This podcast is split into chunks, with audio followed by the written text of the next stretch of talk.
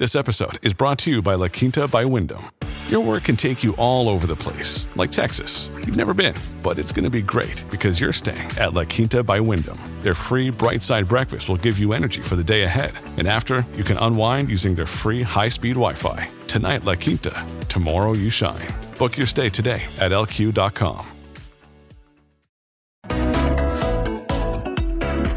Buenos días, buenos días, buenos días. Siete en punto de la mañana arranca así. Buenos días, americano. De verdad que es un placer poder estar cada mañana junto a ustedes, despertar en sus carros, en sus casas, poder informarles y llevarles ese análisis preciso de lo que está pasando en Estados Unidos y el resto del mundo. Aquí estamos bien tempranito, Nelson Rubio y Gaby Peroso. Nelson, nuevamente te saludo. ¿Cómo estás?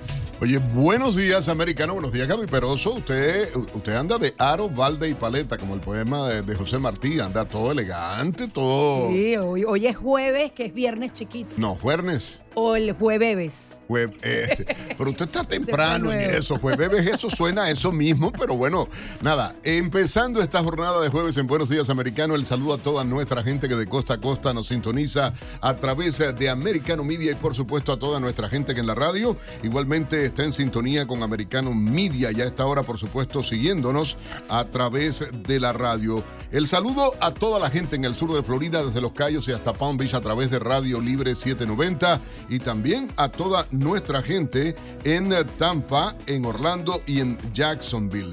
Un saludo a los amigos eh, que están en la radio a través de la 810 AM en Orlando, también en la 1250 AM en Tampa y en la 93 o en la 930 AM y la 97.3 FM en Jacksonville. Así que a todos en este crecimiento, uh, Gaby, de Americano Media en la división radio y por supuesto con todos ustedes como cómplices cada mañana. Bueno, muy pendientes a varias informaciones. Como les dijimos, se subieron las tasas de interés un cuarto de punto y el análisis que podemos hacer en este instante era que era una decisión que se veía venir, las bolsas no reaccionaron de la mejor manera, hay que ver cómo reacciona la banca, la mayoría de los titulares ponían la Reserva Federal subió las tasas de interés a pesar de la crisis bancaria, sin embargo, varios especialistas decían que la tenían que subir porque primero están los consumidores, los ciudadanos de este país que siguen de alguna manera pagando ese impuesto secreto a través de la inflación. El tema aquí, Nelson, es que pareciera y se veía en la rueda de prensa que hay un divorcio entre lo que sería la política fiscal y la política monetaria de la nación. Y cuando ese divorcio existe, no se está exigiendo al gobierno que reduzca el gasto público. Es más, se está pidiendo o se está pensando por parte de la administración de Joe Biden inyectar liquidez a la banca para tratar de dar estabilidad. Eso es nuevamente poner dinero de los contribuyentes eh, de imprimir dinero inorgánico y ni estamos ahorrando y seguimos gastando más y ya ha quedado claro que la inflación se va a reducir a partir del 2025. Dijeron que si bien la subieron esta vez, quizás no la suban más, pero está descartado de plano que en 2023 las tasas comiencen a bajar. Y ese es el gran tema, la inflación baja porque bajaron los equipos deportivos, alguno que otro alquiler en alguna ciudad de Estados Unidos, pero la comida, que es lo que más nos duele en el bolsillo, no baja. Y no, y la renta, como se decía, lo- lo- las cosas en las que gasta el ciudadano común ah, norteamericano no se están incluyendo en las estadísticas para hacer el análisis de la inflación. No se están incluyendo, es mentiroso este tipo de informes, manipulador este tipo de informes. Digan lo que digan. Oye, la película Donald Trump, ah, ataque de los. el- ¿Cómo se llamaba la película? Tiburón Sangriento. Pero como que ya se están echando para atrás, porque vamos a posponer la reunión un día, No, otro. ¿Será que no están Bueno, convenciendo a ese gran jurado? Bueno, ahora salió a la luz una carta de Michael Cohen que demuestra que mintió sobre los, los pagos a Stormy Daniels. Bueno, él y tiene, en y él tiene rato culpa- mintiendo, aunque Claro. dicen, no, es que los testigos no pueden ser ni curas ni monjas, entonces él es válido, pero ya No, va. pero lo que pasa es que esto tiene que poner fin, eh, eh, si de verdad esta carta se demuestra su autenticidad, pondría fin de inmediato esta casa de brujas que tiene el fiscal de Manhattan ah, contra Donald Trump. Y es que llama la atención, llama enormemente la atención de la manera que este hombre, eh, porque además la carta eh, que, se tiene evidencia en este momento, dice que utilizó fondos personales, ya que ni siquiera la organización Trump ni la campaña Trump fueron parte de la transacción ah, con la señora Clifford, o sea, con Stormy Daniels, la actriz pornográfica esta, la supuesta afectada Sí, es que hay como una vuelta ahí, o sea, decían que habían utilizado fondos de campaña, el tema es cómo fueron declarados ese dinero, hay quienes aseguran que es totalmente legal dar un pago, lo hacen las empresas, cuando tú estás en una empresa y, cerrar un necesitan confidencialidad, tú no puedes hablar de esa empresa, tú firmas eso y eso es absolutamente legal. El tema es cómo se declaró, si tenía que ver con la campaña o no, pero está tan enredado que pareciera que el fiscal que quería al, parecer imponer cargos y que al parecer todavía no ha notificado formalmente a los abogados de Trump o directamente a Trump, ahora está enfriando la cosa porque el caso tiene mucha debilidad, hasta los medios de comunicación lo reconocen como el caso más débil que se le sigue contra el expresidente. y si ese gran jurado Pero si las cadenas liberales ya habían hecho cartelitos y habían hecho fotos y, imágenes de Trump sí, así Trump frente a la justicia. A la justicia. No, no, un disparate así, de esto. Eh, así sombrío. Pero es crear expectativas, es tratar de quitarle. Es que además eso les vende demasiado. Eh, bueno, pero yo es que siempre es el circo, eh, comparo cómo se, eh, se trató los documentos clasificados de Trump y los de Biden. Abrieron noticieros dos semanas seguidas con Trump. Con Biden era como la tercera o cuarta noticia, era más importante el clima, tú sabes. Habían cositas más importantes en el país, a pesar de que era el presidente es un gran en ejercicio. circo político y queremos que la gente opine. El 786-590-1624, 786-590-1623, pueden llamarnos. Oye, y yo lo hablaba. Ah, hubo momentos del discurso de Santis o en esta entrevista que se ha hecho pública a través del New York Post, a donde evidentemente eh, está más que claro, más que eh, eh, voy a decirlo, transparente la intención de sí, sí, ya, ya, ya, no hay medias tintas. Ya incluso habló de que su objetivo no es enfrentarse a Trump, sino directamente a Joe Biden.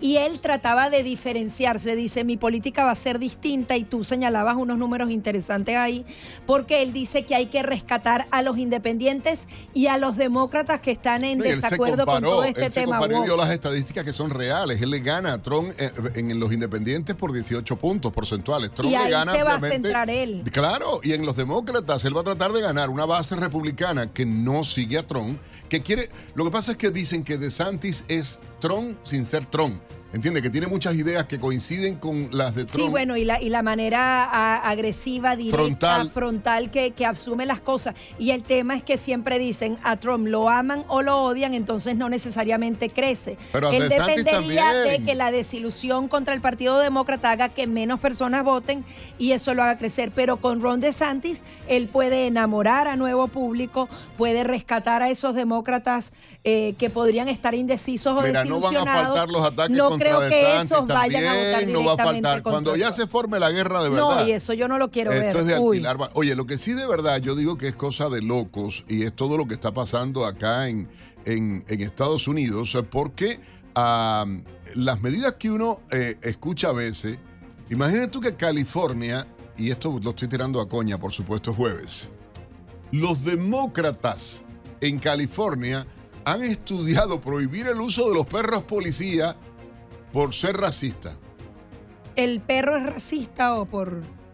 Eh, mira, yo te iba a decir un disparate que no puedo la palabra. no me, Sí. O es esclavitud animal o. No.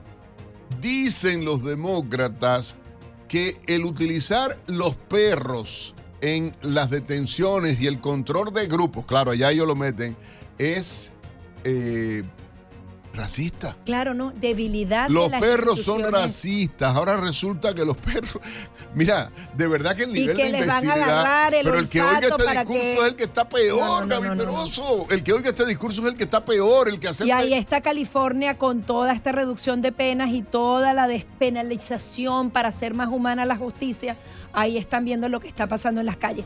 Otra cosa que me pareció y de verdad que yo los invito a ver lo que fue esta audiencia del comité Comité de Relaciones Exteriores en el Senado estadounidense, eh, increpando Rand Paul, quien es senador por Kentucky, a Anthony Blinken, al secretario de Estado. Le dijo, mira, tenemos rato pidiéndote a través de comunicaciones oficiales, no él como individuo republicano, no, el Comité de Relaciones Exteriores pidiéndole la data de todo lo que tiene que ver con las investigaciones del COVID-19. Tienen las pruebas de que el Departamento de Estado les negó esa información.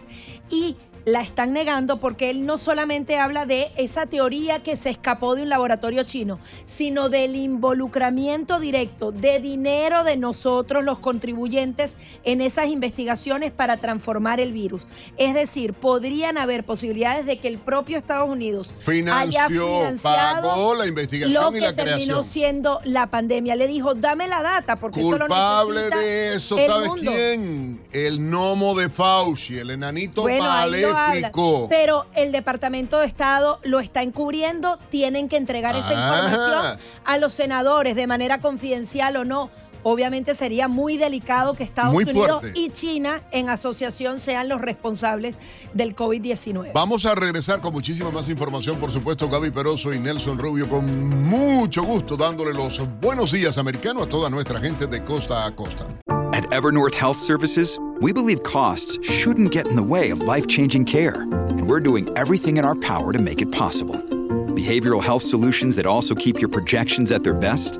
It's possible. Pharmacy benefits that benefit your bottom line? It's possible. Complex specialty care that cares about your ROI? It's possible. Because we're already doing it. All while saving businesses billions. That's Wonder made possible. Learn more at evernorth.com/wonder.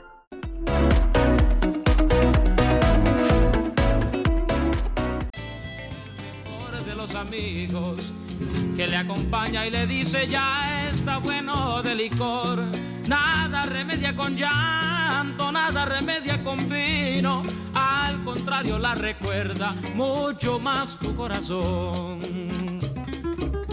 Una noche como un loco mordió la copa de vino y le hizo un cortante filo que su boca destrozó y la sangre que brotaba confundióse con el vino. 7:15 minutos en la mañana. Buenos días, americanos. Jueves, eh, jueves, eh, ¿cómo es Gaby? Eh, jueves. No, sí, jueves o viernes chiquito. Viernes chiquito. Bueno, mira, está sonando José Feliciano porque la gente diría, está loco pidiendo copa rota y todas esas cosas hasta ahora. Bueno, no, sí, no. Sí, está muy, hemos buscado, debido buscar una, aunque él siempre ha sido así, profundo. No, súper, pero, pero merecida esa carrera que tiene. Seguramente, y hay que decir que el famoso canto autor puertorriqueño José Feliciano recibió la medalla Nacional de las Artes acá en Estados Unidos y, de verdad nos llena de orgullo. Un cantante ah, que mm, eh, a pesar de las dificultades que pudo haber tenido en su vida por haber nacido ciego, es uno de los tal vez guitarristas más importantes, uno de los Desde primeros los que años hizo. 60, sí, el crossover en inglés siendo latino y, realmente es un orgullo. Así que fue uno de los primeros latinos en llegar a la cima ah, de la música norteamericana. Yo creo que merecida y la felicitación al eh, maestro José Feliciano, ¿no? En esta medalla, en este otorgamiento que ha hecho el gobierno de Estados Unidos de la Medalla Nacional de las Artes. Siete 16 minutos. El saludo a todos los boricuas que nos sintonizan igual en toda eh, eh, Estados Unidos a esta hora a través de Americano Media. Vamos a, a partir de este momento a revisar eh, parte de las informaciones más destacadas a esta hora.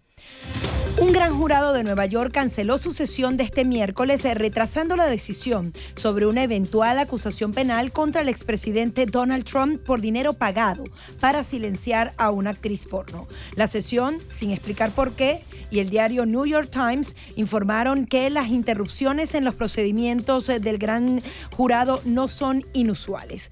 Por su parte, Insider, el medio que dio la noticia de que el gran jurado no se reuniría, citó una fuente diciendo que es posible que el panel no vuelva a sesionar esta semana, lo que significa que lo más pronto que podrían tomar una decisión sobre el caso de Trump es el próximo lunes. La Reserva Federal continúa su lucha contra la inflación, aumentando su tasa de interés referencial a un cuarto de punto. Al mismo tiempo, la institución advirtió que la turbulencia financiera a raíz del colapso de dos bancos en Estados Unidos probablemente tendrá como resultado condiciones más estrictas para el crédito y pesará sobre la actividad económica, las contrataciones y la inflación. El Banco Central también dio a entender que probablemente está acercándose al fin de sus agresivos aumentos de las tasas de interés al utilizar en sus declaraciones más suaves en, eh, eh, que en ocasiones anteriores. El gobierno de Estados Unidos invitó a 120 dirigentes de diversas partes del mundo para la cumbre de las democracias la próxima semana, incluidos representantes de ocho países que no fueron invitados a la cumbre inaugural de la Casa Blanca en 2021. La cumbre se celebrará el miércoles y jueves de la próxima semana. Estará copatrocinada por los gobiernos de Costa Rica, Holanda, Corea del Sur y Zambia. El primer eh, día de la cumbre tendrá formato virtual y le seguirán reuniones híbridas en cada uno de los países anfitriones en las que participarán representantes del gobierno, la sociedad civil y el sector privado. El gobierno de Florida busca prohibir la enseñanza sobre orientación sexual e identidad de género en las aulas de todos los grados escolares, como parte del enfoque del gobernador republicano Ron DeSantis en temas eh, culturales. La propuesta se someterá a una votación el mes próximo ante la Junta de Educación del Estado y ha sido presentada por el Departamento de Educación Estatal ambos dirigidos por personal eh, designado por el gobernador. El cambio de la norma prohibiría las eh, lecciones sobre orientación sexual e identidad de género del cuarto al duodécimo grado, a menos que sea requerido por las normas estatales existentes o como parte de la enseñanza de salud reproductiva que los estudiantes pueden optar o no tomar. Cae la confianza de los estadounidenses en los bancos. Solo el 10% de los adultos del país dicen tener mucha confianza y eh, incluso en bancos e, y otras instituciones financieras. Una cifra muy por debajo del 22% que dijo tener mucha confianza en 2020. La encuesta realizada por Associated Press North Center of Public Affairs Research encontró también que la mayoría de los norteamericanos dice que el gobierno no está haciendo lo suficiente para regular la industria. La encuesta sugiere que el 56% de los ciudadanos dice que el gobierno no está haciendo lo suficiente para regular los bancos y otras instituciones financieras, mientras que el 27% cree que está haciendo lo correcto. La operación Blue destinada a impulsar la lucha contra el narcotráfico en sus primeros días, impidió la entrada de más de 900 libras de fentanilo, más de 700 libras de metanfetaminas y más de 100 libras de cocaína en Estados Unidos. Los funcionarios federales, junto al personal de distintas agencias estatales y locales, realizaron 18 incautaciones en los pasos fronterizos y en los puertos, en los que se produjeron 16 detenciones federales y dos estatales. La operación fue puesta en marcha el 13 de marzo por el Departamento de Seguridad Nacional y está dirigida por el Servicio de Aduanas y Protección de Fronteras y el Servicio de Inmigración y Control de Aduanas. La BBC pidió a su personal eliminar TikTok de sus teléfonos corporativos por preocupaciones de privacidad y seguridad. La BBC es el primer medio de comunicación británico que emite este tipo de directrices sobre TikTok y el segundo del mundo, luego de que la radio y televisión pública de Dinamarca hiciera lo mismo a principios de este mes. El mensaje enviado a los empleados señaló que la decisión se basó en preocupaciones planteadas por las autoridades gubernamentales de todo el mundo con respecto a la privacidad y la seguridad de los datos. A las 7.21 minutos en la mañana hora del este en Estados Unidos, en Americano Media, vamos de inmediato a nuestra redacción con nuestro colega Pablo Quiroga, quien nos trae la información tecnológica del día.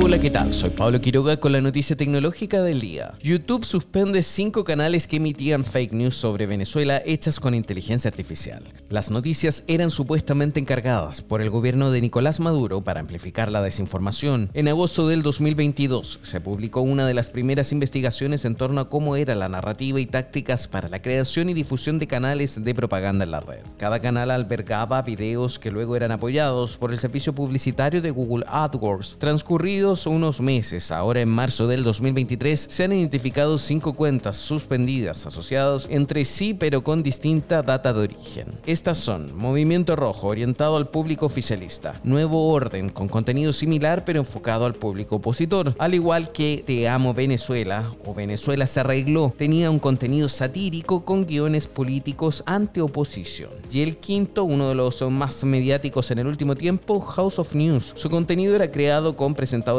ficticios hechos con inteligencia artificial y en idioma inglés con subtítulos en español. Las suspensiones se realizaron por violar las condiciones y términos establecidos por YouTube, como por ejemplo el pago de publicidad para promocionar contenidos sociopolíticos sin ser declarada como tal. Soy Pablo Quiroga con la noticia tecnológica del día. 7.23 minutos de la mañana, continuamos con más de Buenos Días Americano y queremos eh, que nos llame, que se comunique y eh, pueda opinar de diversos temas. El tema de las tasas de interés, cómo ve el sistema bancario, si realmente lo ve fuerte, qué va a pasar con esa inflación. Ya prácticamente han reconocido que comenzará a llegar a su meta en 2025, que este año las tasas de interés, si no suben más, por lo menos se van a mantener en ese nivel de más de 5% con una inflación de 6%.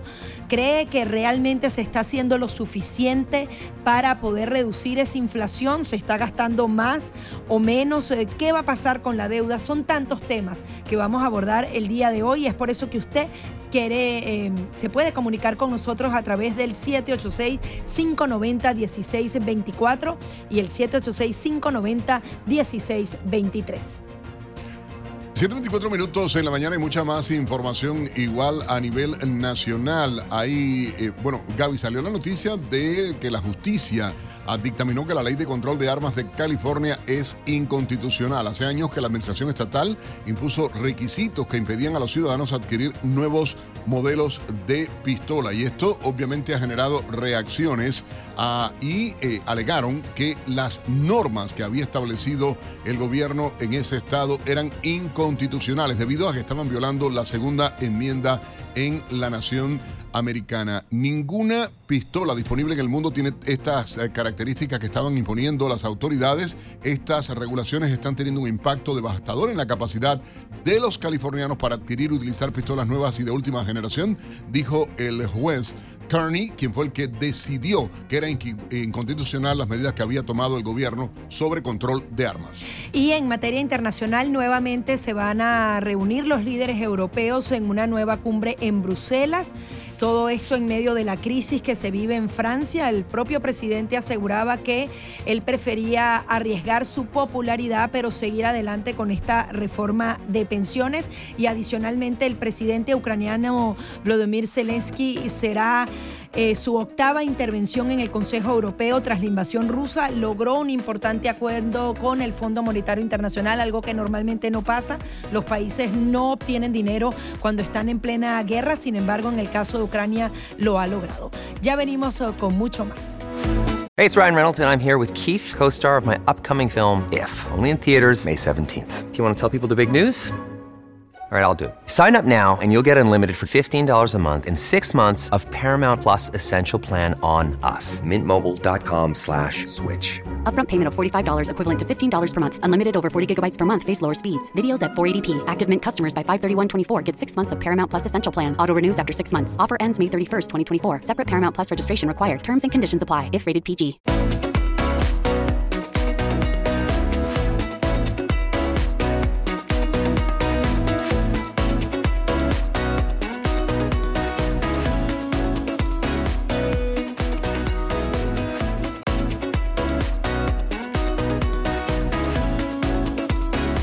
30 minutos de la mañana continuamos con más de Buenos Días Americano. Eh, volvemos a dar los números telefónicos, el 786-590-1623 y el 786-590-1624. Ahí tenemos una llamada, Nelson. Buenos días, está usted al aire. Buenos días, eh, ¿me escuchas? Sí, perfectamente, ¿cómo está? Bueno, nada, buenos días, los felicito a ustedes porque de verdad que ustedes dan las noticias tal y como son y la fraseología de Nelson me encanta. Mira, yo te voy a decir, la situación de Estados Unidos está grave, en terapia intensiva, como siempre digo, pero aquí hay una cosa que a mí como ciudadana aquí me preocupa es el problema con DeSantis. DeSantis es un magnífico eh, gobernador. Todo lo ha hecho bien hasta ahora, pero ese enfrentamiento entre Trump y él, aunque él diga que va contra Biden, se sabe que va contra Biden, pero ese enfrentamiento, ¿por qué? Porque él debía de esperar estos dos años y no dejar a la Florida a la mitad del camino, número uno, número dos, porque hay que hacer énfasis en esto, si DeSantis está ahí, es gracias a Trump. Entonces, ese tipo de, de traición, yo lo llamo así, a mí por lo menos no me gusta. Claro, yo no soy nadie, yo soy ni una punta, de, ni una hormiga aquí. Pero honestamente lo que va a pasar es muy grave. ¿Por qué? Porque si ya, ya Nelson estaba diciendo que los independientes estaba... no, es que son estadísticas, Nelson no inventa, Nelson dice lo que está en estadísticas, ¿entiendes? Dentro de los independientes, Ron DeSantis en Florida, amiga mía, ganó con un 18% y eh, Trump lo aplasta, hay que decirlo de manera clara. Eh, son casi 30 puntos de diferencia lo que va por encima ah, de, de, de DeSantis, eh, Donald Trump. Pero es importante captar, o sea, captar el voto de los independientes y de los demócratas también. Muchísimas gracias por su opinión. vamos a entrar de lleno al tema económico para poder entender qué está pasando con las tasas de interés, la posibilidad de recesión, el sistema bancario de Estados Unidos. Le damos bienvenida a José González, economista y analista financiero, managing partner de GCG Advisor. Buenos días, José, ¿cómo estás? Buen día, encantado, un placer estar con ustedes. José, pasó lo que se pensaba, un cuarto de punto, subieron estas tasas de interés, la Reserva Federal sigue diciendo que tiene que disminuir el tema del empleo, o sea, de alguna manera destruir el empleo en Estados Unidos para que la economía esté más lenta. ¿En qué momento de esta historia estamos?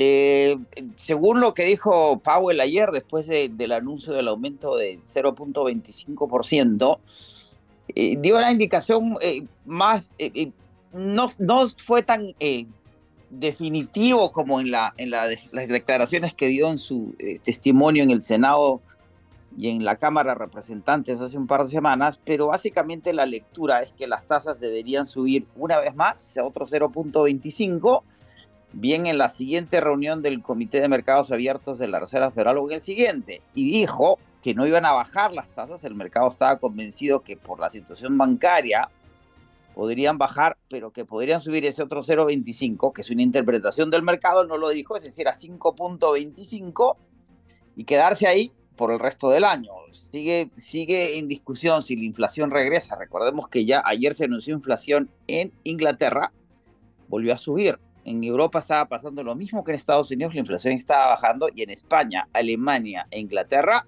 repuntó. Si sucede lo mismo en Estados Unidos, las tasas podrían llegar a ese número que había especulado el mercado, que es un nivel de 5,75-6%, es decir, que habría por lo menos dos aumentos de 50, cuatro de 25, como, pero que en la medida que la inflación no no termine de bajar. Estamos a niveles de 6%, por debajo del 9.1 de junio del año pasado, pero sigue siendo muy alto con ese objetivo el 2% de la Reserva Federal. Sí, no, no, tratando de entender eh, qué puede ocurrir a ciencia cierta, porque es el impacto justamente de este aumento. Yo decía, en macroeconomía puede entenderse cosas. Ahora, desde el punto de vista ah, práctico, en la gente, en el bolsillo, y la propia Reserva Federal ah, advertía, va a impactar obviamente en el otorgamiento de créditos, va a impactar en la compra y consumo dentro del país, ah, va a impactar en la contratación de empleados o el despido de empleados. ¿Cómo va a este tipo de decisiones? A impactar a, nivel poblacional, a nivel eh, adquisitivo para la gente? Lo que sucede es lo que, lo que dijo eh, Powell en su, en su eh, discurso, en su presentación en, Jackson Hole el año pasado, en la reunión de los bancos centrales del mundo. Dijo que, que el proceso iba, iba a generar pain, pena, dolor a los negocios, a las familias, porque bajar la inflación nunca ha sido un proceso fácil.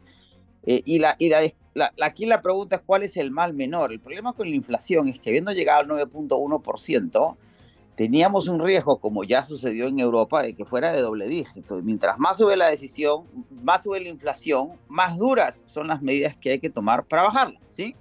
Ahora, ¿cómo se baja la inflación? Creando algún tipo de recesión. Ayer Pablo lo vio insistir que están buscando un soft landing, una aterrizada más o menos suave y no un colapso.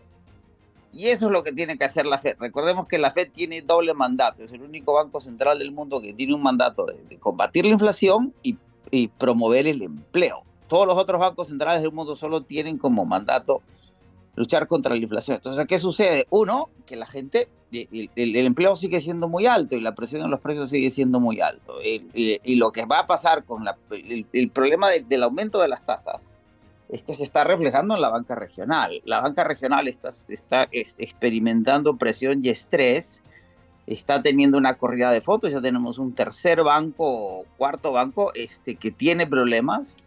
Eh, y la banca regional, recordemos, en Estados Unidos no funciona como la banca corporativa, Citibank, este, JP Morgan, no atiende a las personas, atiende fundamentalmente a los negocios locales. Y si la banca regional no presta, el efecto va a ser, se va a extender. Ahora, que la FED haya subido 0.25 ayer significa que el problema está bajo control. El mercado estaba muy asustado de que no subieran las tasas ayer. Si no hubieran subido las tasas ayer, hubiera habido pánico bursátil. ¿Por qué? Porque se iba a leer como que la banca está peor de lo que todo el mundo cree.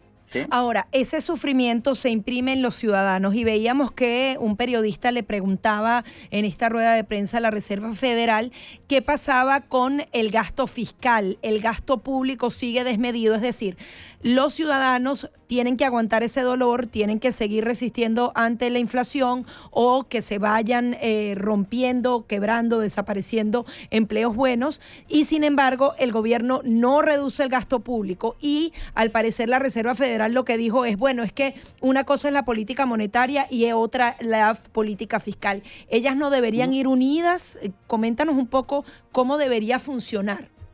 El problema es que la política monetaria es un tema técnico, ¿no? Recordemos que la Reserva Federal es independiente, pero no tiene poder político o iniciativa política, a, pesar de que esté ligada a la política. Recordemos que en este país, the power of the purse, el poder de la, de, de la cartera, la tiene el legislativo, no el ejecutivo. El ejecutivo propone un presupuesto y es el legislativo el que lo aprueba, ¿sí? Entonces, eh, tiene que haber un acuerdo y ahí viene la discusión del presupuesto presentado por la administración Biden con la mayoría republicana en la Cámara de Representantes, en donde ya el presidente ha dicho que hay que discutir línea por línea. ¿Y qué le molesta al legislativo? Que Biden, en lugar de, financiar el gasto y la inversión pública con deuda, lo va a hacer con impuestos. La, la, propuesta de la administración Biden es lo que se llama progresista fiscalmente, que quienes más tienen, más pagan y quienes menos tienen se benefician o no de los, de los programas fiscales que tenga la administración. Recordemos Ahora, que ese gasto... público también eh, forma inflación, porque lo que dicen es que la inflación al final se crea en el gobierno, no en los ciudadanos. Y en el fondo se crea el déficit fiscal, tiene un impacto en la inflación cuando se gasta más de lo que se gana. Ahora, Estados Unidos tiene el poder del dólar, que es la moneda eh, de reserva global, y tiene una cuenta de capital en la balanza de pagos, es decir, lo que entra al Estado que es muy grande, porque este es un país muy grande y tiene transnacionales. Por eso es que aquí no hay la inflación en Estados Unidos es producto de un, ingreso, un incremento de la masa monetaria durante la COVID por los paquetes fiscales de la administración Trump y la administración Biden y las asistencias monetarias de la Reserva Federal a una banca que estaba eh, expuesta a una serie de problemas y las cadenas de abastecimiento globales por, la, por las políticas anti-COVID de la Asia, particularmente de China. Y, la invasión rusa en, en, en, Ucrania que aumentó, los, que aumentó el, el, costo de los combustibles. Es una mezcla, sin pandemia las cosas serían distintas. Por otro lado, recordemos que el gasto público en Estados Unidos es histórico, es estructural, no, no, no empezó con Biden, empezó este, desde, desde la post-segunda guerra mundial y no hemos sido capaces de controlarlo. Hemos tenido superávit fiscales, creo, en tres administraciones desde que acabó la guerra a la fecha. La última, la de Clinton. Los, los demócratas, curiosamente, en el pasado, los republicanos gastaban menos que los demócratas. Hoy día es al revés, porque lo que ha sucedido es que se han bajado las cargas fiscales. los impuestos han bajado sistemáticamente en la administración Nixon a la fecha Y ahora hay que revertir esa tendencia para, para financiar ese déficit y no seguir emitiendo deuda. La deuda ya está en 32 trillones con un PIB de 23 trillones y el problema de esa deuda es que ahora con estas tasas de interés nos va a costar a todos. Sí, ojalá que ambos partidos logren ponerse de acuerdo y podamos reducir entonces ese gasto público. Muchísimas gracias por estar aquí. Un placer, encantado. José González, eh, analista financiero aquí en Buenos Días Americano. Pausa y ya venimos con mucho más.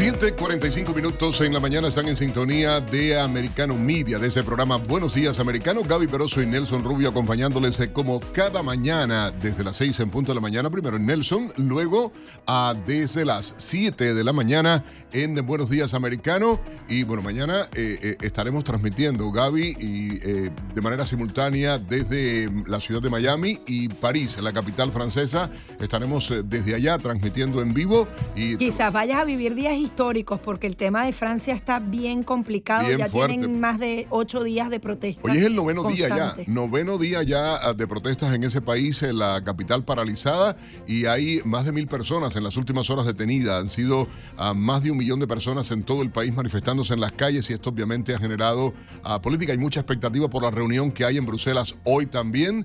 importantes decisiones que pueden tomarse, el tema de la participación de eh, Volodymyr Zelensky y la situación acá en Estados Unidos y la participación que ha tenido Americano Media, hay que reconocerlo, cada día más eh, respetado dentro de la clase política ah, del país. No siempre todos los que quisiéramos están ah, en las transmisiones, pero sí hemos logrado participar en los más importantes eventos, en acompañar a la gente en los hechos más importantes de la historia del país ah, del último año y por supuesto eso ocurrió en estos días también, ¿no? Sí, esa reunión estratégica que se llevó a cabo en el centro de Florida, particularmente en Orlando, Americano Media trasladó a su equipo allá. Estuve, tuve el privilegio de estar ahí junto a mi compañero Ademar Montañe y tuvimos eh, la oportunidad de hablar eh, de forma exclusiva con esos congresistas que están justamente delineando lo que será este año legislativo. Una de las conversaciones más interesantes la tuvimos con Juan Ciscomani, tú lo entrevistaste hace algunos días, Nelson,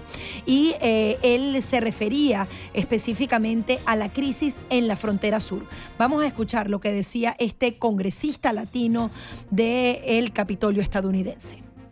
La tragedia en la, frontera es, es, verdaderamente un tema muy grande y eso es gran parte de ello. Cuando hablamos de lo que está pasando en la frontera, es, importante siempre también dividir que hay un proceso de migración, hay un proceso de, comercio y hay un proceso de seguridad fronteriza. Y lo que estamos hablando aquí no es revolviendo lo de migración y lo del comercio, estamos hablando de la seguridad fronteriza que conlleva el tráfico de drogas y también el tráfico humano. Muchas veces mujeres y niños menores, es de lo que estás hablando tú. Es una tragedia puesto que tenemos un récord número ahorita de migrantes que han muerto tratando de cruzar el desierto porque estos, estos grupos que los están cruzando no, les, no tienen valor por la vida humana. Mm. Y eso es un gran problema específicamente con lo de los niños. Y nuestros agentes eh, fronterizos están haciendo todo lo posible no tienen los suficientes recursos, están abrumados, no tienen el apoyo de la Casa Blanca para poder ejercer las leyes. Yo les pregunté a uno de ellos, ¿qué podemos hacer en el Congreso en cuestión de ley? ¿Sabes lo que me dijeron? Me dijeron, más que una ley nueva, necesitamos que se nos desaten las manos para poder ejercer las leyes que ahorita están en pie, que no nos permiten ejercer. Ese es un problema y la administración de Biden no ha hecho nada excepto empeorar el problema. Lo que estamos haciendo en el Congreso es darle atención a este tema y poderle poner más recursos a los agentes como tecnología que puede eh, ampliar su alcance, también más agentes y también eh, invertir en toda área posible en, cuestión de pólizas para poder dar las opciones y las herramientas a ellos de proteger a la gente, muchas veces a esos mismos niños siendo traficados. El mensaje que, que el presidente ha, ha, dado continuamente, y no nada más es el mensaje, es lo que se ha hecho, porque si el mensaje fuera uno y ahora que la gente llega se da cuenta que que era pura propaganda y pura mentira, pero es al contrario, es el mensaje que se está yendo, la gente habla, se comunica, cuando llegan aquí se dan cuenta que es verdad y una cosa trae otra. Y el presidente sigue con esta póliza de frontera abierta, que le digo, como emigrante, yo te tomé, tú eres emigrante, hubo un proceso, lo pasamos, eh, yo me hice ciudadano en el 2006 y ahora estoy como congresista en el 2023. Este país es el país de la oportunidad y queremos que todos la tengan, pero cuando tomamos la opción peligrosa, no beneficia a nadie, no beneficia a los que ya están aquí, no beneficia a los que están siendo traficados tampoco. Es un, es un perder-perder la manera que el presidente ha manejado este tema. Igualmente en esta conversación exclusiva para Americano Media, el congresista Juan Ciscomani, quien es el congresista republicano por Arizona, también se refirió a la HR5, la Ley de Derechos de los Padres, que según su partidario pretende devolver a los padres la autoridad y el protagonismo sobre la educación de sus hijos, evitando la ideologización en los currículos académicos de las escuelas acá en Estados Unidos. Esto fue lo que dijo.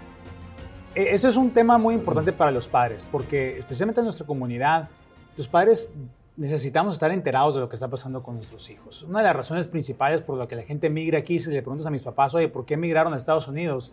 De las principales razones es una mejor educación para mis hijos. Están muy interesados al punto que están dispuestos a emigrar a otro país con tal de que sus hijos tengan una mejor educación. Parte de eso es los derechos de los padres, el estar enterados de lo que se les está enseñando a sus hijos y también muchas veces estar en acuerdo con lo que se les está enseñando, específicamente cuando la educación va más allá de lo académico. Es lo que estamos viendo en este, en este problema aquí.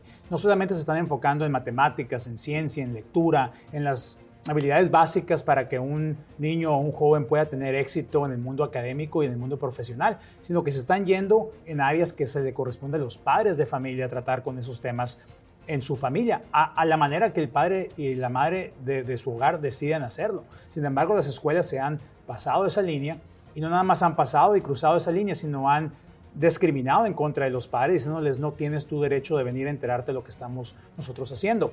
Esta ley, la HR5, trata con ese tema para darle transparencia a lo que las escuelas están haciendo y regresarle el poder y la autoridad de la educación de sus hijos a los padres de familia. Como un padre de seis, como mencionas tú, tres hombres, tres mujeres, estoy muy interesado en estar involucrado en la educación de mis hijos. Se trata de atacarlo el problema de la economía que estamos viendo. Estamos viendo una inflación fuera de control que durante un tiempo, el año pasado, el precio de la gasolina subió a números récords.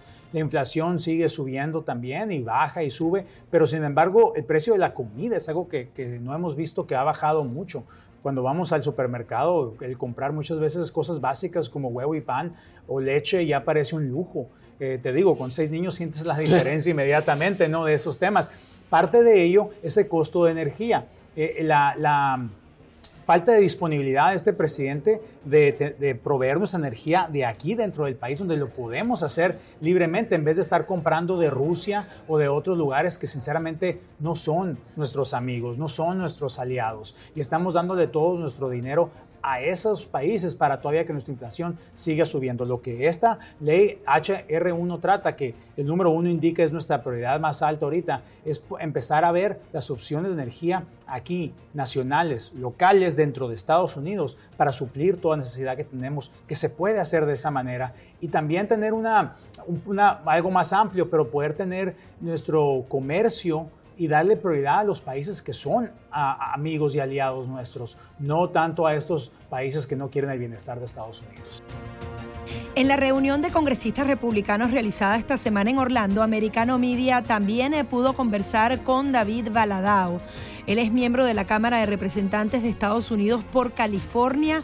Allí estuvimos abordando parte de eh, los temas relacionados uh, a California, el tema del crimen, el tema del agua, muchos temas. Incluso también pudimos eh, conversar con otros congresistas que hablaban incluso de la relación que existe entre México y Estados Unidos y muchas diferencias en tema energético y también en tema de alimentación. Al parecer, hace hacen críticas específicas a la administración de, de, Joe Biden porque de alguna manera le está dando en temas estratégicos para la nación la razón al presidente López Obrador, que adicionalmente dice que allá no se produce fentanilo y que México es una nación más segura que Estados Unidos.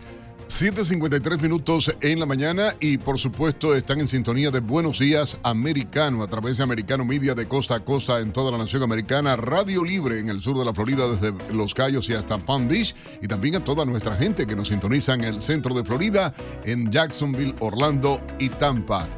Mi gente, síganos, Gaby Peroso y Nelson Rubin, invitándoles a que nos llamen, participen, opinen a través del 786-590-1624. 786-590-1624. Ya regresamos.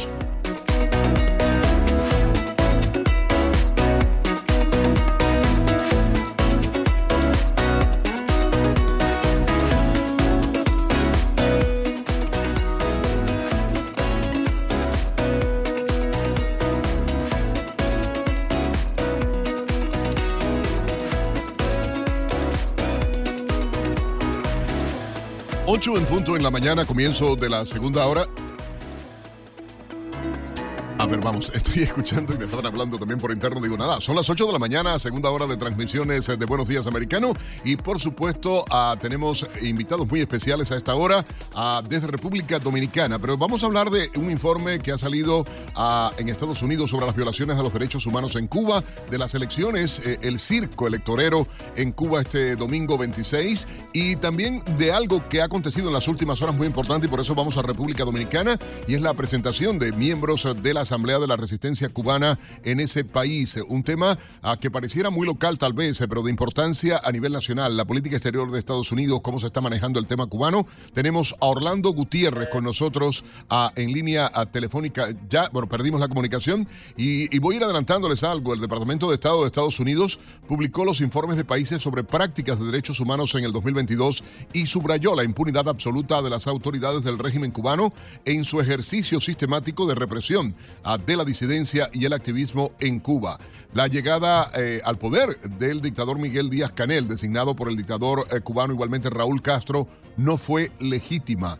Esto lo sostuvo el Departamento de Estado de Estados Unidos. Las elecciones que sirvieron de mascarada por el traspaso de poder no fueron libres, justas ni competitivas.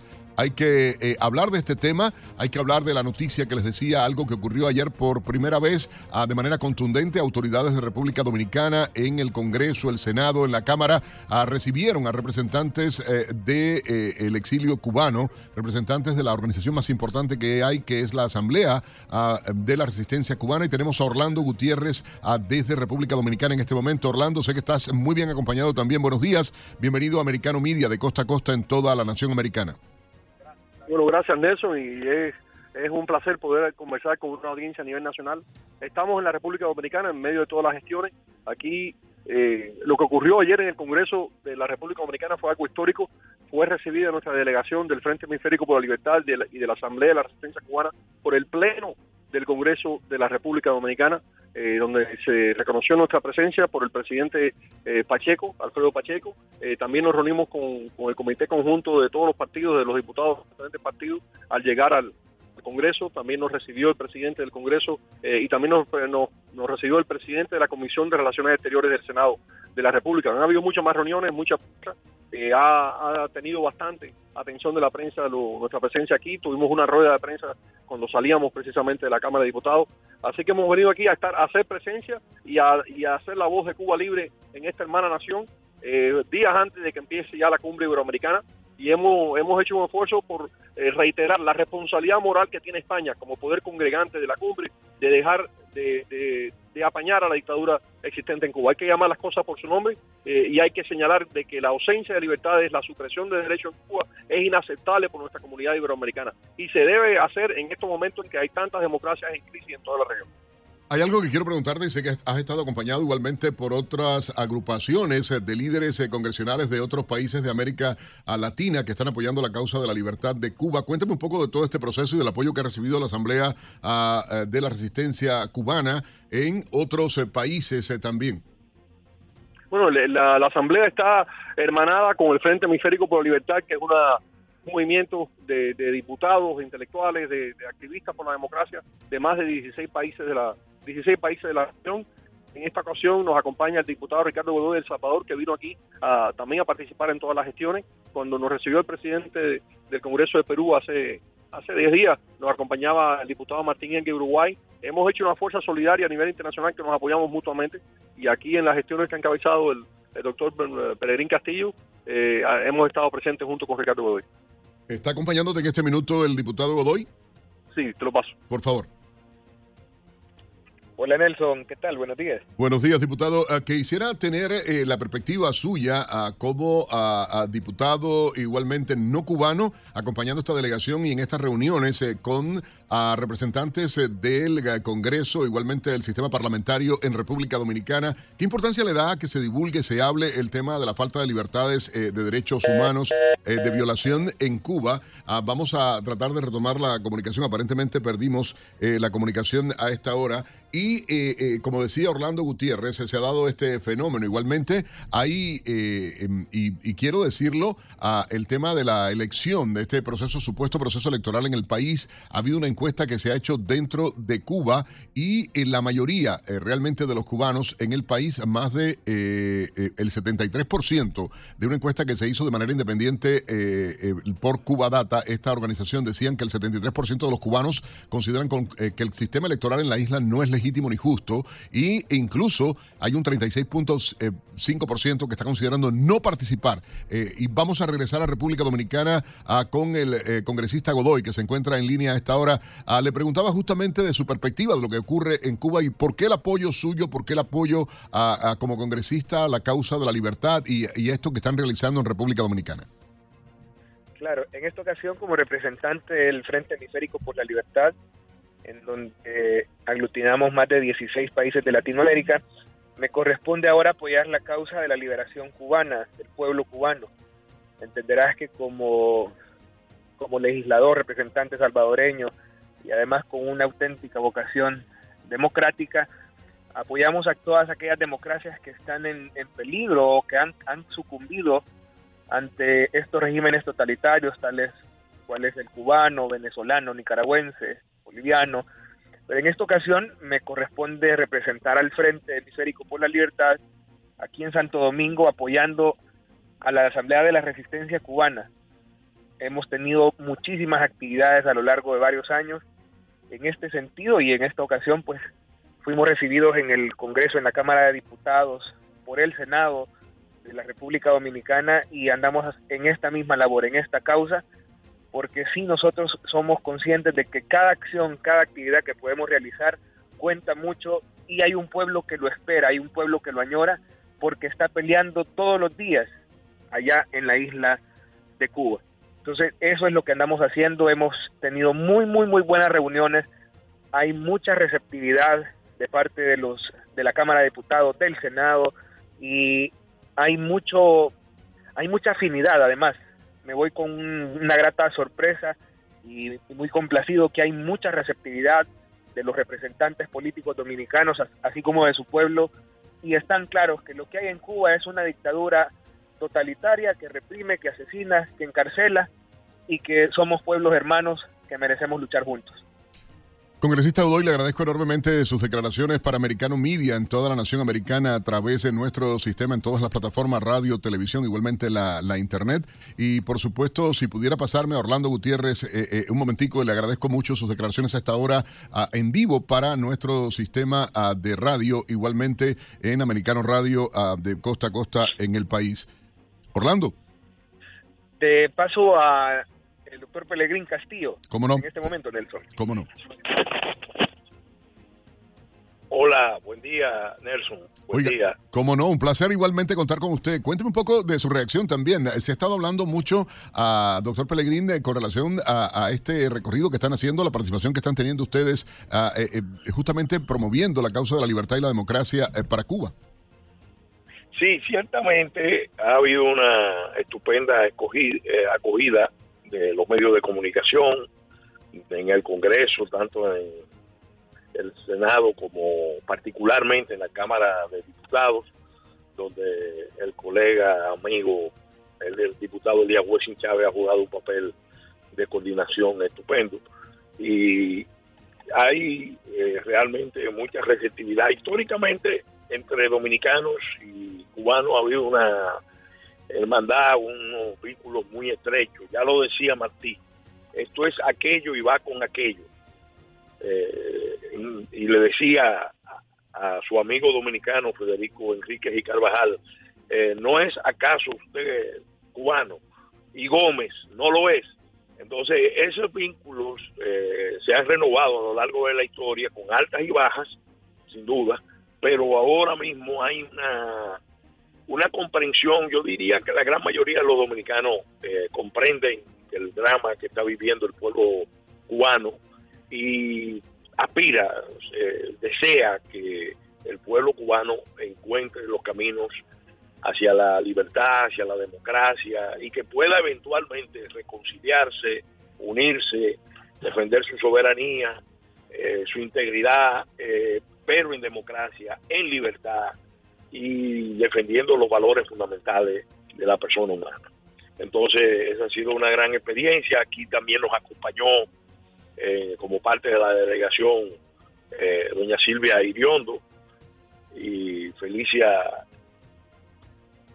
Isela Piterri, que fue de Mar Cuba, que tuvo también palabras de mucha, de mucha simpatía, de, de, inteligencia para explicar el drama doloroso que vive el pueblo cubano. Los dominicanos que vivimos una larga dictadura y que se que hemos luchado con y que han apoyado tanto la causa, doctor Pellegrín, la causa de la libertad de Cuba. Muchos hermanos dominicanos y como usted mencionaba, desde la historia misma a cubana con Máximo Gómez, uno de los eh, líderes de la lucha por la independencia de Cuba. Les quiero agradecer enormemente, tenemos que ir a cumplir con compromisos comerciales en Americano Media y por supuesto agradecerles a todos ustedes eh, eh, desde República Dominicana este contacto, con nosotros Orlando Gutiérrez, el diputado Godoy y también el doctor Pellegrín en vivo a través de Americano Media. Llamen, participen 786-590-1624. Ya regresamos.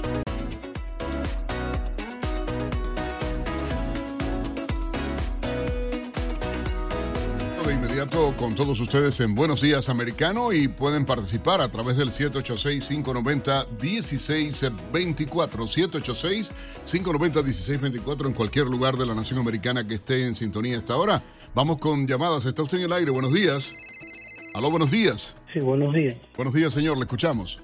Eh, Nelson y Gaby, yo como independiente eh, voté por el presidente Trump pero me estoy dando cuenta que está cometiendo un grave error atacando constantemente a DeSantis, diciendo que es un gobernador promedio, que aún hay más crimen aquí que en New York y todas esas cosas.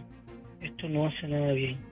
Ya, ya lo que le está soltando está siendo utilizado como herramienta por el partido que está destruyendo este país. Yo no sé de qué manera ustedes tienen contacto, pueden llamar la atención de esto, pero grave, grave y delicado Lo criticamos. Yo hice un comentario que está en las redes sociales de Americano y por supuesto en las redes sociales personales mías, arroba Nelson Rubio TV. Igualmente con Gaby lo hablábamos. Y yo decía el impacto, el daño que puede hacer esto, no ya a la figura de Trump o a la figura de DeSantis únicamente, sino al Partido Republicano ellos están con la cosa de, bueno, vamos a apoyar a Biden, pero al final todo el mundo sabe que están tratando de quitarse a Biden de a todas, todas de encima, ah, porque no es un candidato fuerte para su partido si realmente quieren regresar o mantenerse en la Casa Blanca y tratar de, tomar eh, superioridad de nuevo en el Congreso en las elecciones del 2024. O sea, por ahí eh, estoy de acuerdo contigo, eso no aporta nada, no lleva nada y más bien puede hacer daño. Hay una competencia real, cada cual tiene las condiciones para poder ser o no ser. Hay cosas cuestionables a cualquiera de los candidatos, obviamente, pero las campañas de este tipo, en mi opinión personal, y coincido con usted, van a hacer más daño que aportes. Gracias por su llamada. Usted también si quiere participar, hablar, eh, puede hacerlo a través del 786-590-1624 acá en Americano Media y en este programa Buenos Días Americano con mi colega Gaby Peroso y este servidor Nelson Rubio. Presentamos a ustedes eh, de inmediato un resumen de algunas de las últimas informaciones llegadas a la redacción de Americano Media. El abogado defensor del expresidente Donald Trump, Ivan Corcoran, deberá testificar este viernes ante el jurado investigador que lleva el caso de los documentos clasificados encontrados en Maralago, luego de que así lo ordenara una Corte Federal de Apelaciones. La Corte de Apelaciones de la ciudad de Washington dijo que Corcoran deberá proporcionar un testimonio adicional y entregar documentos sobre el expresidente como parte de la investigación penal acerca del posible mal manejo de documentos clasificados. Según la fuente que brindó la información, es poco probable a que el lado de Trump apele la decisión ante la Corte Suprema. Sale a la luz una carta del año 2018 del ex abogado de Donald Trump, Michael Cohen, que, habría, ah, que podría ponerle fin al caso del fiscal del distrito de Manhattan, Elvin Bragg, contra el exmandatario. El documento contradice el testimonio de Cohen ante los funcionarios electorales federales sobre el pago de 130 mil dólares que, según él, Trump le pidió que entregara a la actriz porno Stormy Daniels. En la carta recientemente publicada se evidenciaría que Cohen usó sus fondos personales para realizar el pago, ya que ni la organización Trump ni la campaña de eh, Donald Trump fueron parte de la transacción con Stormy Daniels. El texto también revela que nunca se le reembolsó ese dinero a Cohen ni con un pago directo ni indirecto. Un hongo llamado Candida auris se está propagando en los Estados Unidos y está considerándose como una amenaza urgente para la nación.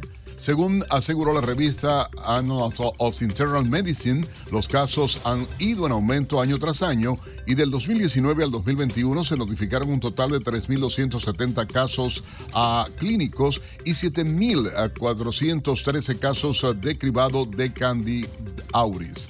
El eh, Candida auris aparece eh, o apareció por primera vez en Estados Unidos en el año 2016. Al principio, la mayoría de los casos se concentraron en Nueva York y Chicago, pero está presente ya en casi la mitad de los estados de la nación. El cuerpo encontrado en un bosque de Colorado cerca de un auto abandonado era del estudiante de 17 años acusado de herir a dos empleados en un tiroteo de en su escuela secundaria en Denver. La policía de Denver identificó al sospechoso de la balacera como Austin Lyle, aunque la causa de la muerte no se hizo pública porque no se había completado la autopsia. El tiroteo ocurrió en la East High School de Denver cuando dos administradores registraban a Lyle para buscar armas, un requisito diario debido a los problemas del comportamiento de el chico. Lyle huyó tras los disparos. Wyoming se unió a otros 18 estados de Estados Unidos que prohibirán a, a los estudiantes que son biológicamente masculinos competir en equipos deportivos femeninos de jóvenes o adultas. El gobernador Mark Gordon, quien optó por no vetar el proyecto de ley denominado elegibilidad de los estudiantes en actividades interescolares, dijo que está de acuerdo con el objetivo general de equidad en los deportes femeninos competitivos. Sin embargo, Gordon también describió la legislación como demasiado draconiana y discriminatoria, agregando que cree que el proyecto de ley no presta suficiente atención a los principios fundamentales de igualdad. La ley entra en vigor el primero de julio y se aplicará a los estudiantes de escuelas públicas en los grados de 7 a 12 que participen en deportes interescolares.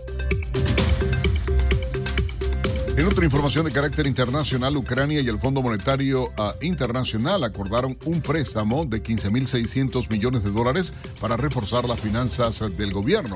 Según el ministro ucraniano de Finanzas, el programa ayudará a movilizar financiamiento de los socios internacionales de Ucrania, además de mantener una estabilidad macroeconómica y garantizar el rumbo de la reconstrucción de posguerra. El programa de préstamos durará cuatro años y los primeros 12 a 18 meses se centrará en la ayuda ucraniana a cerrar su enorme déficit presupuestario y aliviar la presión sobre el gasto financiero. El banco JP Morgan Chase pronosticó que Argentina llegará a una inflación de 138%, el registro más alto desde la hiperinflación de 1990, cuando superó el 200%. Según las previsiones, la inflación mensual sería del 6.2 entre marzo y junio y subiría hasta un 7% en la segunda mitad del año. El país sudamericano se ha unido a Venezuela, Siria y el Líbano en el club de los tres dígitos, es decir, país cuya inflación supera el 100%, según el portal especializado en economía IP Professional.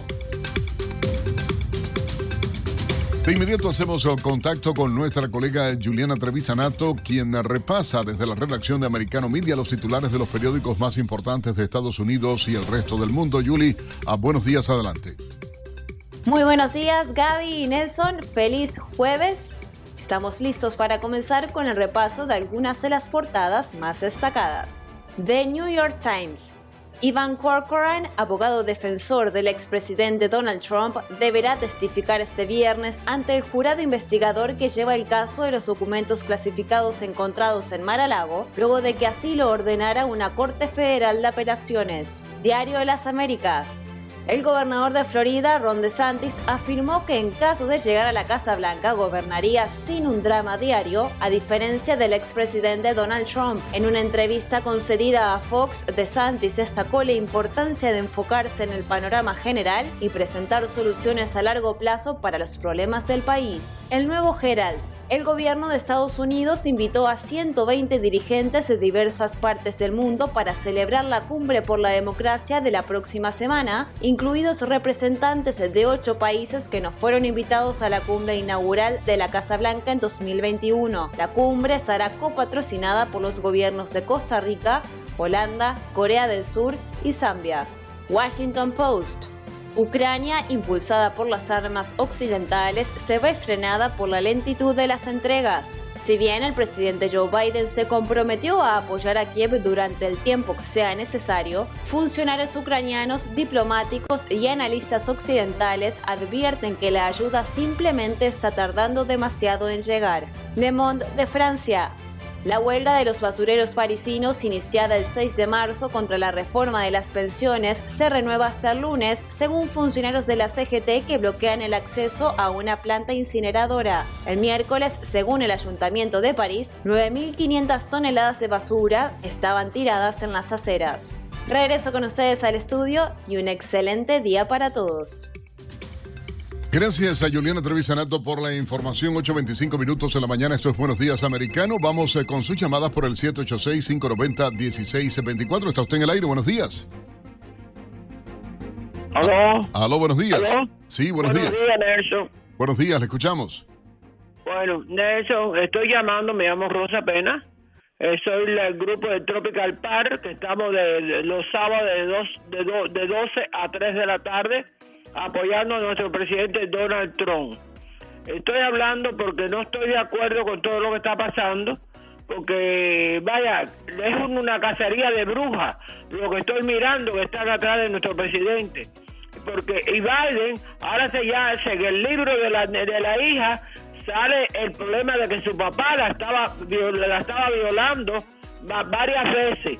Yo digo ahora mi, mi pregunta, ¿cómo hemos tenido un presidente en la Casa Blanca depredador, un delincuente, Vamos a hacer algo. Manténgase, por favor, en línea para retomar su llamada. Tenemos que cumplir con compromisos comerciales. Regresamos de inmediato. Hay más llamadas ya, ya marcando al 786-590-1624 en cualquier parte del país. 786-590-1624. Manténgase usted y retomamos su llamada al regresar. 8.30 minutos de la mañana, continuamos con más de Buenos Días Americanos. Seguimos recibiendo sus llamadas a través del 786-590-1624. Sin embargo, le vamos a dar prioridad a nuestro invitado. Por favor, siga en línea y pronto vamos a poder eh, tener su opinión. Le vamos a dar la bienvenida a Joseph Umir. Él es director ejecutivo del Centro para una Sociedad Libre y Segura. Él es experto en seguridad global, especializado en el análisis de redes y amenazas transregionales del hemisferio occidental. Es decir, él se encarga de investigar todos los lazos terroristas que existen en el mundo y tiene una visión muy particular con respecto a este caso venezolano, la supuesta caída de Tarek El Aizami, un hombre que ha estado conectado directamente al terrorismo. Se trata del ministro venezolano de petróleo, pero él tiene muchas otras funciones dentro de la dictadura venezolana. Muchísimas gracias, Joseph, por estar aquí. Gracias, Gaby, un gusto y buenos días. Doctor Umire, hay algo importante porque, bueno, y con Gaby lo conversábamos fuera del aire, eh, la trascendencia o no. ¿Qué hay detrás de esta jugada, vamos a decirlo, medio maquiavélica con relación a la renuncia de Tarek El Aizami? ¿Quién es realmente para nuestra audiencia a nivel nacional en Americano Media a que nos está escuchando? ¿Quién es este personaje? ¿Cuál es su historia realmente? ¿A ¿Qué importancia tiene o no? ¿Y cuál es el peligro de todo esto que ha pasado? Claro, bueno, Tarek al-Aizami es una de las figuras más claves dentro de lo que se llama la cúpula del ah, régimen de Maduro, el régimen de Chávez, el- la revolución bolivariana. Y es más, o sea, su familia de Tarek al-Aissami ha tenido mucho poder no solamente en Venezuela, pero sino en el Medio Oriente también, particularmente Siria y también Irak y un poco en Líbano también. Y entonces ellos trajeron todo este conocimiento del mundo árabe y las revoluciones y las insurgencias y todo e, esa historia que conocemos, eh, que va más allá de solamente Irán y Hezbollah, estamos hablando del partido Baas, estamos hablando del movimiento panárabe, trajeron todo su conocimiento a Venezuela que ayudó a que la revolución bolivariana se lleve a cabo. Ah, eh, entonces yo creo que, mira, es de los originarios, a pesar de que Tarek mismo es joven, entonces no es de, la generación, digamos, de Chávez y Diosdado y otros. Su papá, que es Carlos Zaidan al-Assami, ah, él sí, él sí estaba, por ejemplo, se conoce que durante el famoso golpe de Estado de 92, o el fallado golpe de Estado de 92, el 4 de febrero como se conoce, el papá de Tarek al-Assami estaba apoyando, a pesar de que no era militar, estaba apoyando con propaganda desde Mérida. Entonces, eh, eh, ellos, esa familia, los Elaizamis, vienen del origen del chavismo eh, y por lo tanto siguen con lo mismo, ¿no? Ahora, tú dices que en una serie de tweets que publicaste que el cargo de un ministro dentro de una estructura dictatorial no es relevante. Él era ministro, pero ¿qué crees tú? ¿Él va a pasar a las sombras? ¿Lo ves delatando a Nicolás Maduro o más bien cumpliendo otro rol fundamental con este nuevo orden mundial, con todo lo que está pasando en el mundo? Arabia Saudita con Irán, Rusia, China, y él todos esos enlaces los ha venido manejando y ha manejado directamente el tema energético. Incluso él firmó parte de lo que han sido los acuerdos con las empresas norteamericanas. ¿Qué va a hacer Tarek el Aizami? ¿Dónde lo ves? Ok, mira, tres cosas a su pregunta. Ah, lo primero es que desde 2013 realmente estoy escuchando de estas peleas entre las mafias, ¿no? En Venezuela. Empezó con madurismo contra chavismo, Maduro que traicionó a Chávez, después era Diosdado Cabello contra Nicolás Maduro, después era El contra Diosdado Cabello, ahora es El contra los Rodríguez. Entonces hemos escuchado de esta historia este, por mucho tiempo, ¿no? Y yo siempre hago la misma pregunta, porque si supuestamente esto es una mafia, que creo que la gente lo conoce así, un grupo de criminales que están a cargo de Venezuela, si esto es una mafia, ¿qué pasa cuando mafias pelean? Normalmente se matan. Hay, hermanos secuestrados, hay familiares matados, es, violento. Y en estas peleas nunca se ve esto. Simplemente se ve cosas como una resignación. Una resignación en Venezuela no significa nada, porque por dos razones. primero, porque eh, el poder en Venezuela no solamente es manejado por estos cargos políticos, que es para reflejar cómo sería un país democrático, pero no lo es hay cargos fuera de gobierno que son más poderosos que lo que son dentro del gobierno en el ámbito ilícito. Y Tarek siempre ha mezclado con los dos. Y también Ah, yo creo que porque han cambiado ministro de petróleo no sé cuántas veces y cuánta gente ha resignado de esa posición y creo que todos han sido vinculados. Yo creo que ha sido una rotación necesaria para que todos en, dentro de la gran mancuerna del gobierno chavista estuvieran ah, con la platica en el bolsillo. Eh, eh, Ramírez en su momento, el propio Alan Chávez. O sea, han ido pasando gente eh, que en diferentes posiciones han estado vinculados en la nomenclatura chavista, pero llama la atención enormemente porque han tratado de quererlo vender también hacia el exterior como una división o una eh, pugna interna de poder eh, realmente en Venezuela de cara a las elecciones presidenciales. ¿Cuánto de real puede haber eh, en todo, tras de todo esto, Joseph? Y también el hecho de el peligro para Estados Unidos, el peligro para el continente, de los vínculos de este hombre realmente con el terrorismo internacional, realmente con el régimen iraní. Mira, yo yo no descarto que hay eh, peleas entre ellos. Ah, lo que digo es que no necesariamente eso cambia la orientación estratégica de la revolución bolivariana, lo que están cumpliendo, lo que están logrando en términos de sus objetivos. Y, también no se puede sacar Venezuela fuera del contexto geopolítico, porque se ha conocido que Venezuela ha sido prácticamente plataforma principal de los actores extrarregionales Rusia, Irán y China en el continente, en América Latina. Entonces no, uno puede, no puede sacar Venezuela de fuera de ese juego. Cualquier cosa que pase internamente dentro de las filas del chavismo, ¿quién, quién va a saber? Eso es un, eso es un misterio, ¿no? Y, seguramente se están peleando, pero esas peleas, para empezar, no son tan grandes peleas porque no se están matando. Y número dos, ah, no es algo que necesariamente afecta a la estrategia que ellos están implementando, que hoy en día lo veo más mirando al exterior, no solamente lo que está pasando dentro de Venezuela, lo miro, miro afectando Colombia, lo miro con ojos sobre Guyana, lo miro con... Y, hay que también levantar el punto de que en este momento América Latina está más a favor de Maduro que nunca. O sea, tienen más gobiernos que lo están reconociendo, tiene más gobiernos que le están respaldando, más prácticamente tiene un lobby latinoamericano que quiere que el mundo, la comunidad internacional ya reconozca de nuevo a Nicolás Maduro. Entonces no tienen esa necesidad de estar teniendo una ruptura por dentro. Ah, pueden tener peleas, pueden tener desacuerdos, pueden tener hasta gente que no se lleva bien, pero eso no importa en el marco estratégico. Y Tarek Al-Isami ha sido un ficha clave en ese marco internacional. Él es el enlace con muchas de estas potencias como Rusia, como Irán, como Turquía, como China. y bueno, eso es el poder realmente en Venezuela. Y aquí hay que destacar que son ellos los que están destapando esta olla podrida, no es que se han visto obligados a destaparla. Ahora me llama la atención las declaraciones que daban desde la Casa Blanca, donde dicen que esperan una investigación de corrupción que sea transparente, profunda e independiente. Estados Unidos es tan inocente para creer esto, porque cuando vemos estos titulares, esto le lava la cara a Nicolás Maduro. Dicen, ah, mira, sí, están haciendo un caso de corrupción Estamos hablando de una persona, Nicolás Maduro, que tiene un precio por su cabeza persiguiendo a otra que también ha sido acusada por narcoterrorismo en Estados Unidos. ¿Pueden confiar en esta investigación Estados Unidos?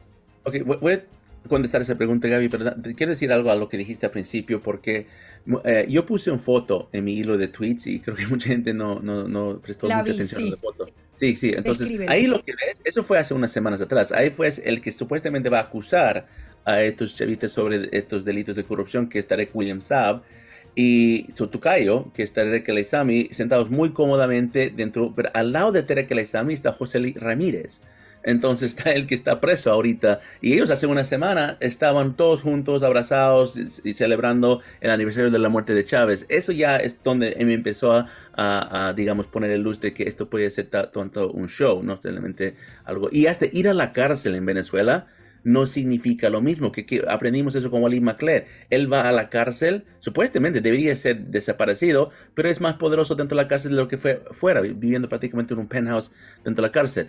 Ahora su pregunta sobre las palabras del gobierno del presidente Biden. Mira, no ayuda para nada, no ayuda para nada. Por, es más, están ayudando a los chavistas legitimizarse, que creo que es el propósito de todo este show que están haciendo con el cambio de ministros y las supuestas acciones anticorrupción. Uh, ellos uh, están dando un camino para que el, economía internacional diga que bueno, ya entonces arrestaron uno, dos, tres, cuatro personas y lanzaron unas investigaciones, entonces bueno, lo podemos decir que ya están peleando contra la corrupción y eso es muy peligroso porque estás otra vez dejando que Maduro aprovecha del sistema internacional, que ya lo ha estado haciendo, pero Estados Unidos está dando ese palanque. Me parece un error garrafal, pero eso también va consistente con muchos de los errores que ha cometido el gobierno del presidente Biden. En 30 segundos, Joseph, ¿qué crees que pueda pasar con Tarek El Aizami? Mira, cualquier cosa puede pasar. Hasta la pueden meter cárcel y no significa nada, porque este puede, operar desde la cárcel. Construyeron la tren de Aragua desde la cárcel.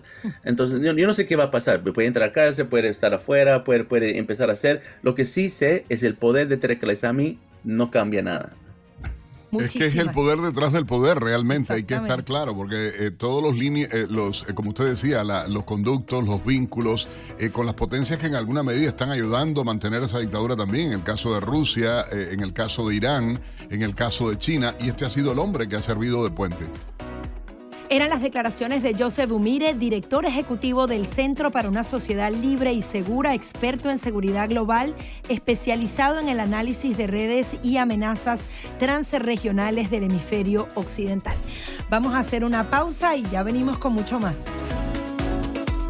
8.45 minutos de la mañana, ya estamos aquí en la recta final de Buenos Días Americano en este jueves, viernes chiquito, Usted se adelanta, usted se adelanta, Gaby, pero eso le Claro, hay que ir viviendo ese fin de semana a mitad de semana de una No, y recordándole a la gente, bueno, mañana eh, va a estar Gaby Peroso y nuestra colega Isabel Cuervo eh, llevando a ustedes Buenos Días Americanos. Yo estaré transmitiendo desde la capital. Desde París, va a estar muy preocupado, pobrecito. No, hay, hay noticias fuertes por París y también vamos a estar para Americano Media, por supuesto, llevando la información. La reunión hoy en Bruselas, a el tema de la situación económica, eh, las decisiones que se están tomando con relación a la guerra de Ucrania, la intervención de Volodymyr Zelensky, pero París está en candela. Dicho eh, eh, gravemente. Hay una situación de higiene en la ciudad en este momento y una crisis con protestas ah, que llevan ya desde marzo, eh, desde el día 3 de marzo comenzaron y es fuerte, ¿no? Todo por el sistema de pensiones propuesto por el presidente ah, de, ese país. Hay un tema que a nosotros nos queda más cerca, Gaby Peroso, y realmente tiene que ver con la preocupación, ¿no? De todo lo que se está viviendo,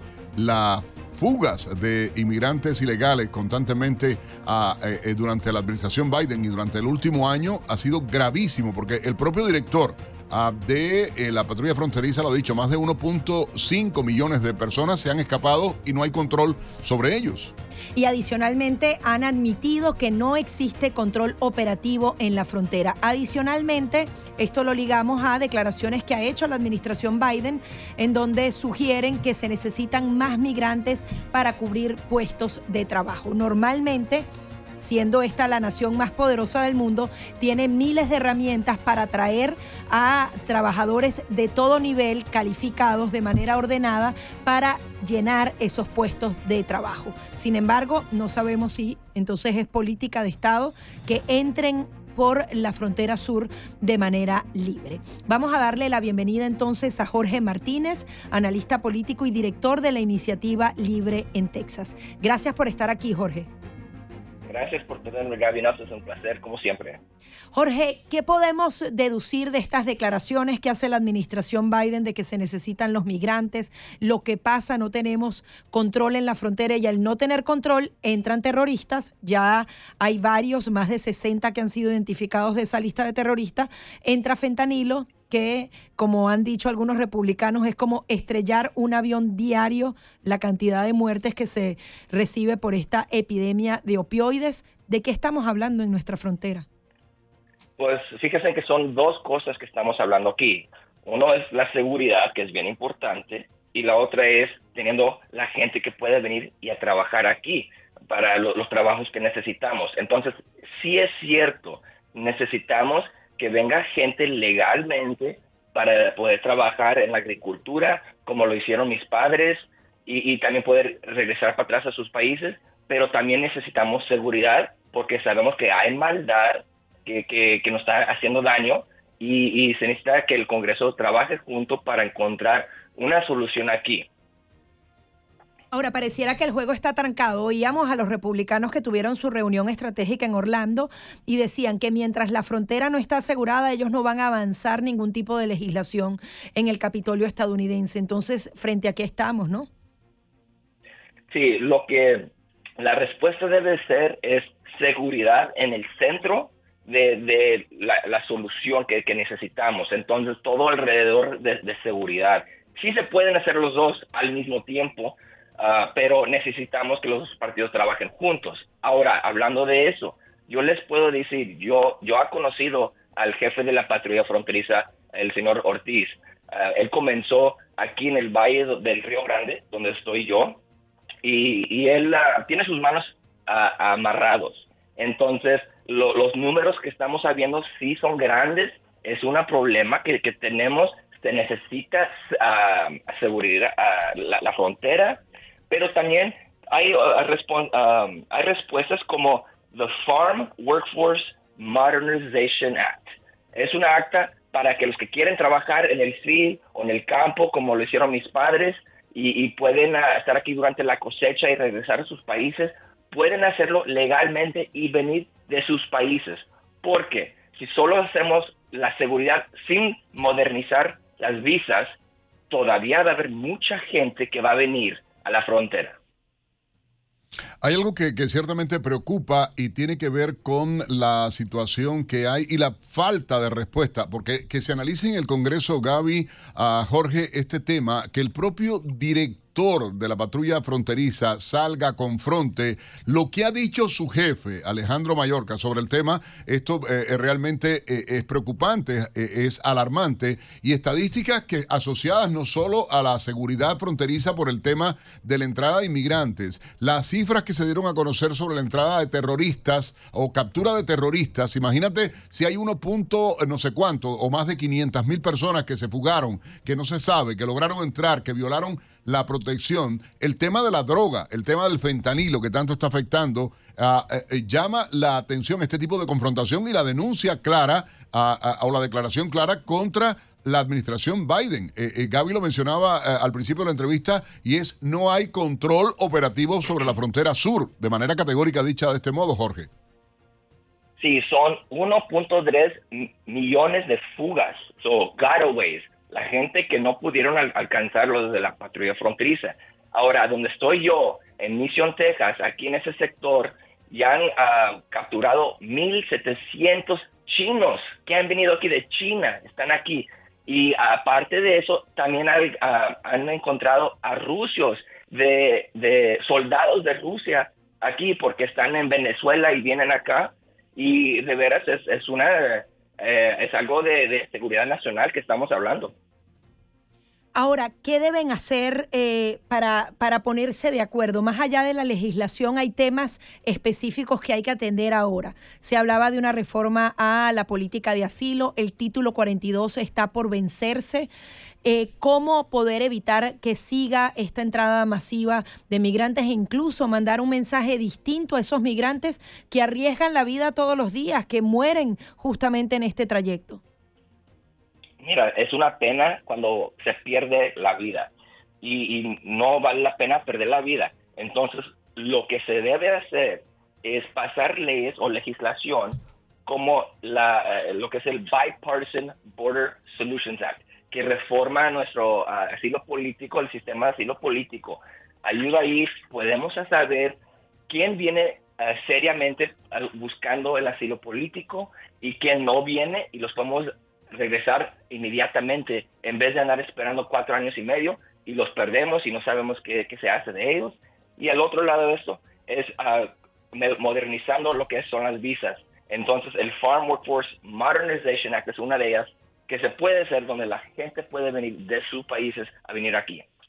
Muchísimas gracias. Yo creo que sí estamos a tiempo de hacer una, una migración ordenada y seria aquí en Estados Unidos. Gracias.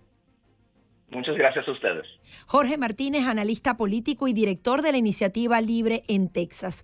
Nelson, también hay que estar muy pendientes el día de hoy porque se va a llevar a cabo en el Comité de Comercio y Energía de la Cámara de Representantes la audiencia relacionada a TikTok. Van a recibir al director ejecutivo de esta aplicación, ya ha sido señalada, ha sido vetada de los dispositivos públicos de Estados Unidos, incluso hasta vetada por la BBC eh, de Londres en eh, los teléfonos de los periodistas.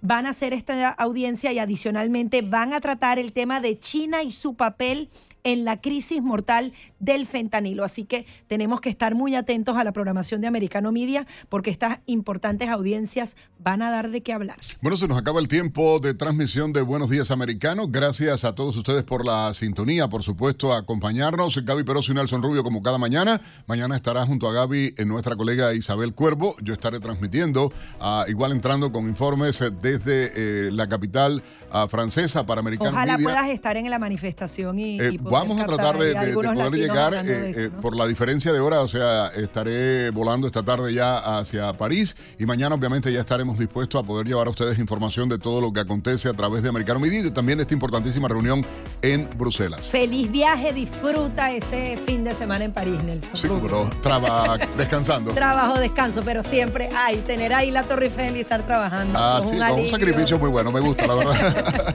Gracias, Gaby Peroso. Sigan con la programación de, de Americano Media y, por supuesto, más del análisis de todo lo que ocurrió con este aumento de eh, los intereses interbancarios. Ya está lista la gente de- del equipo de Poder y Dinero. Un saludo y, y un abrazo a todos ellos también, ¿no? Chao, chao.